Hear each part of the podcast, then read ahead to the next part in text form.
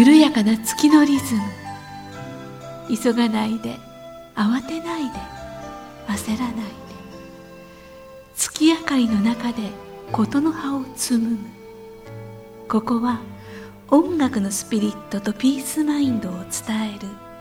光のカフェ。ウォンとはるかのムーントークカフェ。もみんさんですこんばんは武田遥です。1月26日金曜日午後7時になりました。続きですよね。そうです。続きの夢前に。の話ですよね。夢の話です。でその前にちょっとお便りいただいてるのでご紹介させてください。とってもね長いことお待たせしちゃったんです。あ。ねえ、えーのりのりの宿さんからいただきました。はい。ウォンさんはるかさんありがとうとっても楽しくあったかいトークにありがとうございますはいこちらも聞いてくださってありがとうございます言葉の温かさに全てが何にもなくなりますウォンさんの音楽好きな私が好きになりましたうん？はいありがとうございます。はるかさんのように包まれるような温かい言葉が自然に言えるような私になれますように。私も時間かかったんですよ。でもね、はい毎日の中ですからね。はいはいリベンジ。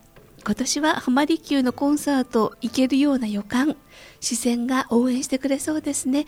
島だからたらい船に乗っていきます。これは去年の、はいあの浜離宮のコンサートの前にいただいたいただいたんです。メールずっと読んでなかった そうなんです。ごめんなさいねはいこれたらい船っていうとどっか島に住んでるんですよね。ね、島だからってありますようね。ん。日本は島国だからまあどこでも島ですよね。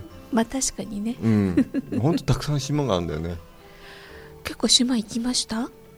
島一番遠い島で僕よああでも与論島よりももっと先でね。沖縄がやっぱり一番遠いかな。そうですね。うん。私も西表とか、あの辺りそこまで行きましたね。行ったこ。うとあるんだ。ででも北の方はまだ一番なんだろうあそこ厚岸とかあっち、まあ、もうちょっと先ぐらいにしか行ったことがなくてもっと先があるんだよねまだ。あなんかでも行ってるんだよ僕。どっか行った。どこなんだろうか、どっか行った。ねえ、のりのりの宿さんから、ね、無事に浜離宮のコンサート来てくださったでしょうか。ねえ。でも音楽が好きでっていうの嬉しいですよね。うん本当に嬉しいです。どうもありがとうございねまし、た、ありがとうございましたさてお話の方なんですけども先週の続きということで。はい。夢のお話です、ね、はい、では続いて楽しんでください。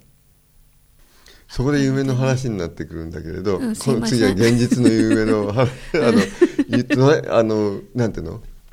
実現したい夢の話。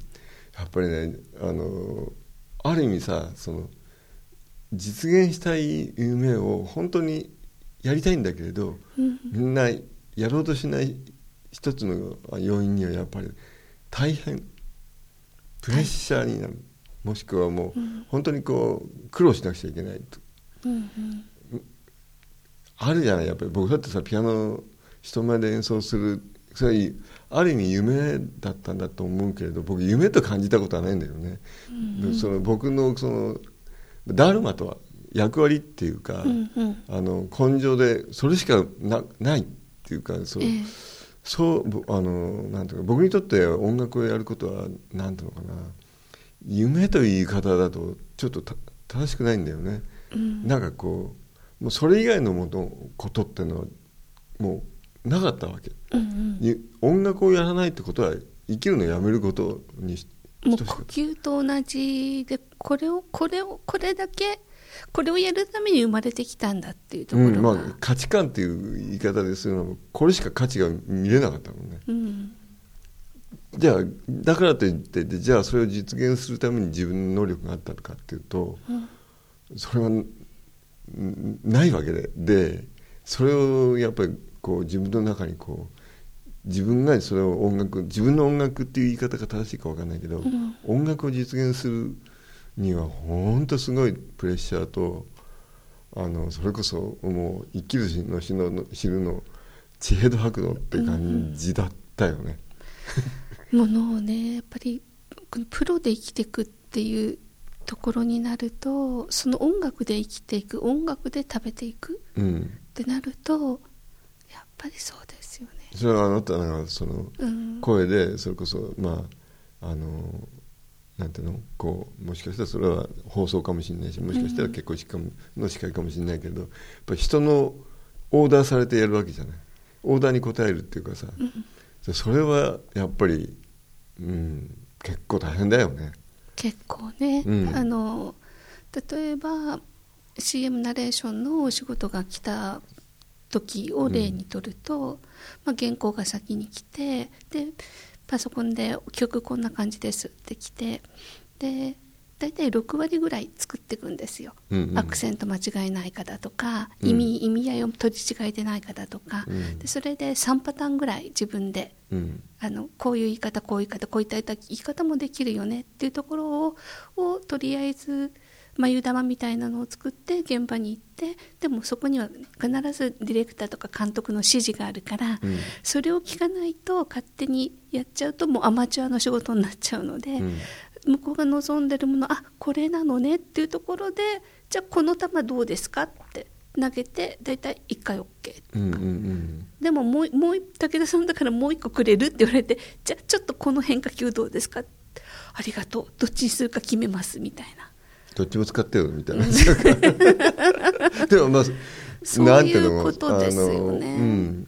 まあ、ある意味その夢っていう言い方のうん。あのはるかさんがこう、まあ、アナウンサーなりこうナレーターなりを、に自分がなるっていう時はそれは夢として感じてたの？それとももっとなんかこあそれはねあの例えば10代の頃にもう私はマイクの前で生きていきたいなっていうふうに思っていたので、これは本当に夢ですよね。あのティーンエイジャーの時の、うん。全然現実感がまだなくてどうやったらそれになれるのかも分かんなくて。でも不思議とその道に行く運命を自分で持っていて自分がそのそういうのになりたいっていうアンテナを立てた時にちゃんとその道が開かれていくっていうんですかね。それは人からのご縁だったりとかね、うんうん。必ずあのつながっていくいきなりビッグな仕事をもらったわけじゃないですから、うん。本当に最初はあの子どもショーの司会だとかアマチュアロックコンサートの司会だとか、うん。ね、イベントの司会だとかもうそれが本当にスーパーマーケットの店頭であったりデパートの屋上であったりでファッションショーなんかもティーンエイジャーのお洋服だったのが気がついたら着物だとか毛皮だとかオートクチュールだとかってやるように年齢なりにこう転がっていくっていうかね。でそれに自分がなんそうですね。それやりながら勉強ですね。うん。うん、だからい夢はこうなりたいっていうのはもっとスイートなもので自分のその仕事のレベルで考えるとそれはもう現実で下ろしていく作業になるから目標としてじゃあそのためには何をもうちょっと磨いたらいいかとか。うんうんうん。っていうとこですね。あと自分のいらない思いに思い方のそぎ落とし方とか。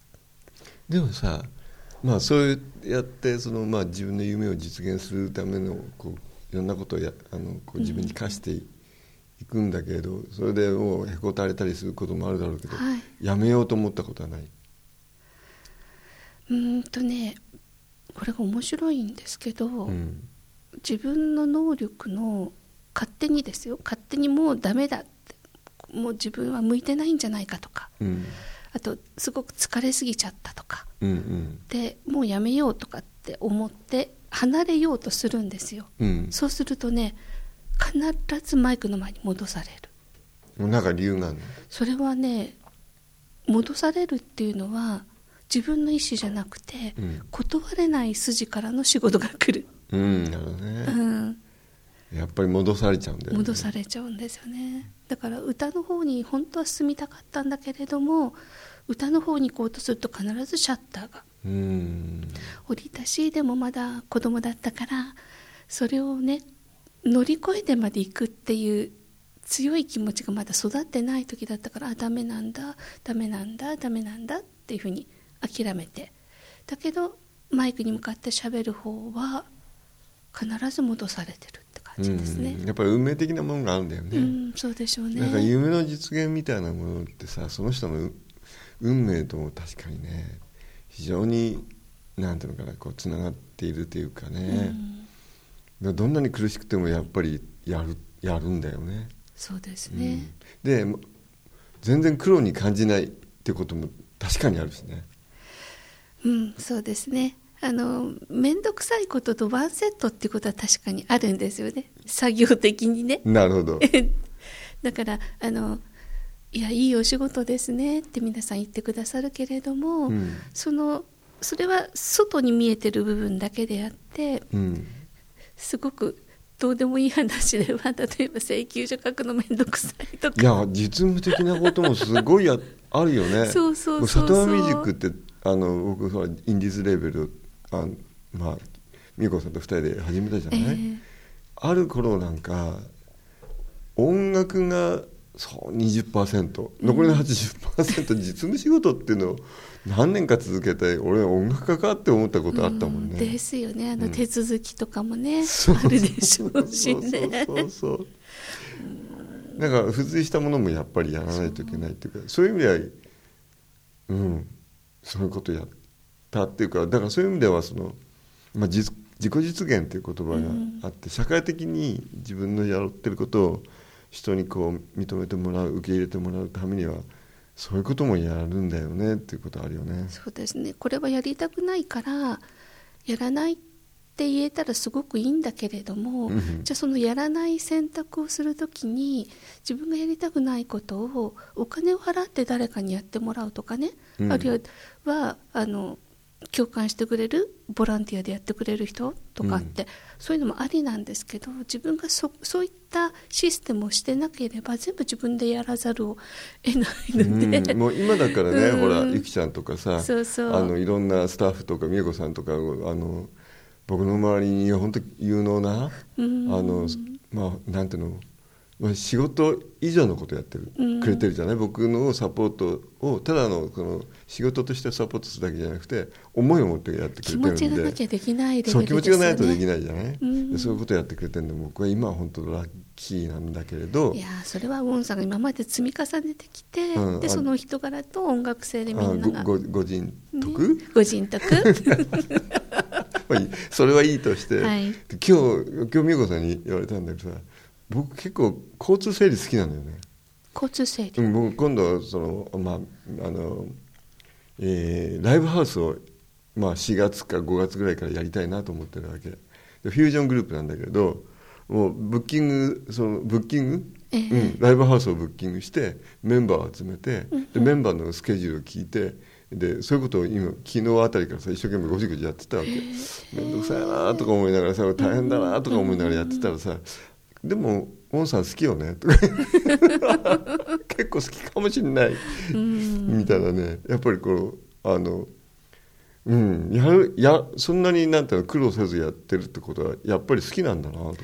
あのそれって結構本気の遊びとは違いますか、ね、私もねそういう本気の遊びがあって、うんうん、あのイベントのプロデュースとかディレクションとか時々頼まれるんですよ、うんうん、あのイベントって大体司会が1万件ぐらいやってるんで、うん、すっごい。やいやそうするとやっぱり裏のスタッフの苦労だとか段取りだとかも全部やっぱり見てるので。うんうん、でここを気をつけてあげるとやりやすくなるよねとか演者さんステージ立ちやすいよねとかって。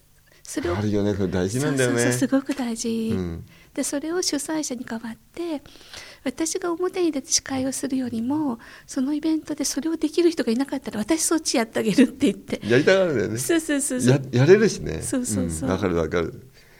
全体が見えてない人がやってると大変そこにピアノ弾けって言われると大変。わかるわかる。辛いですよね。実は夢を持つことについてみたい。な、はい、あのフェイスブックでも僕アップしたんだよ、えー、今日お送りした曲は「エシアンドリーム」です。次回のオンエアは2月2日金曜日午後7時からの予定です。